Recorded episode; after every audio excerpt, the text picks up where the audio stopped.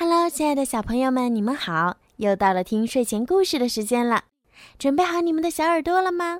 我们要听故事了。好啦，现在呢，小雨姐姐就要开始给你们讲今天好听的故事了。准备好了吗？不要随便顺从别人。小莱奥真可爱，来就亲一下。凯琳阿姨一把抱住莱奥，没等莱奥同意，就使劲儿的亲了他一下。莱奥感觉脸上印了一个黏糊糊的口红印儿。莱奥站到镜子前，一边把口红印儿擦了又擦，一边用略带责备的眼神看着妈妈。妈妈无奈的耸耸肩，安慰他说。好在他不常来。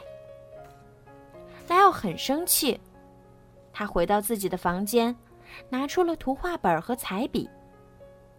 像往常一样，生气的时候，莱奥喜欢画画。可是这一次，奇怪的事情发生了。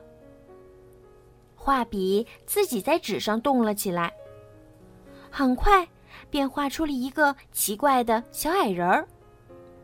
更神奇的是，当莱奥把图画本移到眼前时，纸上的小矮人不见了。不，不知从哪儿传来一个坚定的声音：“你试着这样说过吗？”莱奥看了看四周，从来没有吧。那个声音有点不耐烦了。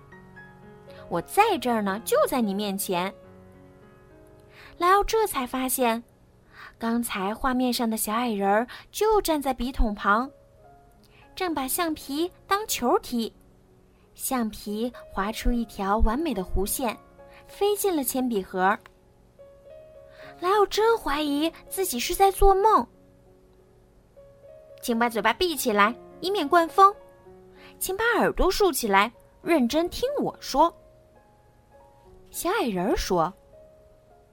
看着这个小矮人儿，莱奥觉得太不可思议了。小矮人儿拿起一枚回形针，把它当运动器材掰了起来。他好像把我的桌子当成健身房了。莱奥心想：“他到底是谁啊？你究竟是谁？”莱奥问。“我叫阿布。”小矮人儿满意的看着被自己掰开的回形针，说：“阿布。”莱奥不明白，为什么叫这个名字呀？因为我就是来教你学会正确说“不”的。小矮人儿说：“可是，妈妈不喜欢我说‘不’。”莱奥说：“那当然喽。”你以前说不是为了引起大人的注意，往往是毫无道理的，所以不受欢迎。但是在真正需要的时候，你要学会不顺从别人，勇敢的说不。阿布一本正经的说：“那么，什么时候是真正需要的时候呢？”莱奥问。阿布想了想，说。如果有陌生人给你东西吃，要说不。不管对方给你的是巧克力还是其他东西，不管他如何劝说你，记住一定要说不。明白。莱奥点点头。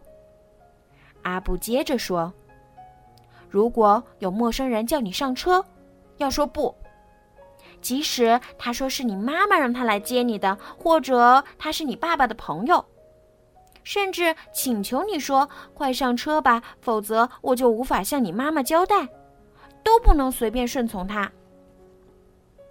莱奥说：“这些我早就知道了。”阿布倚在铅笔盒上，继续说道：“如果有陌生人问你知不知道秋天大街在哪儿，要说不知道。无论他如何哀求你，都不要为他带路。”嗯，如果我知道那个地方，该怎么办呢？莱奥问。那也要说不知道。阿布坚定地说：“大人应该去向大人问路啊，道理就这么简单。”还有吗？莱奥问。阿布点点头。当然啦，如果有人带着你闯红灯，还说“哎，走吧，反正马路上没有车”，你一定要说不。在游乐场，如果有小伙伴劝你从攀登架上跳下来，即使他故意刺激你说“你不敢吗”，你也要说不。排队买东西的时候，如果住在附近的阿姨想要插队，要对她说不。他可能假装没有听到，或者对你说：“啊，我接下来还有急事要去办，请你帮帮忙。”但是，不论他说什么，都不要让步，坚持说不。莱奥有点怀疑：小孩子可以这样对大人说吗？会不会显得不礼貌？插队的人才不礼貌呢。阿布肯定的回答。不想让别人靠近你的时候，要说不。不管这个人是你的亲戚还是朋友，不管他是想摸摸你还是抱抱你，只要你不喜欢，就要说不。对凯莉阿姨也可以直接说不吗？莱奥有些怀疑的问。嗯，不要为了顺从别人而委屈自己，直接说不。阿布肯定的回答。那样，恐怕他以后再也不会来我家了。莱奥说：“你在自言自语吗？”妈妈站在门口，吃惊的看着莱奥。“不是啊。”莱奥没有说谎。不过，阿布已经回到图画本里，重新变成了一幅画。准备吃饭了，你可别忘了洗手啊！妈妈看了看莱奥沾满颜料的小脏手，叮嘱道：“哦，好的，我知道了。”莱奥答应着。莱奥心里很清楚，现在不是说不的时候。好了，今天的故事就讲到这儿了。如果你们喜欢听小鱼姐姐讲故事，记得让爸爸妈妈动动手指，关注小鱼姐姐的微信公众号“儿童睡前精选故事”。如果想要点播属于你们自己的专属故事，也可以加小鱼姐姐的私人微信“猫小鱼”全拼九九。好啦，孩子们，晚安。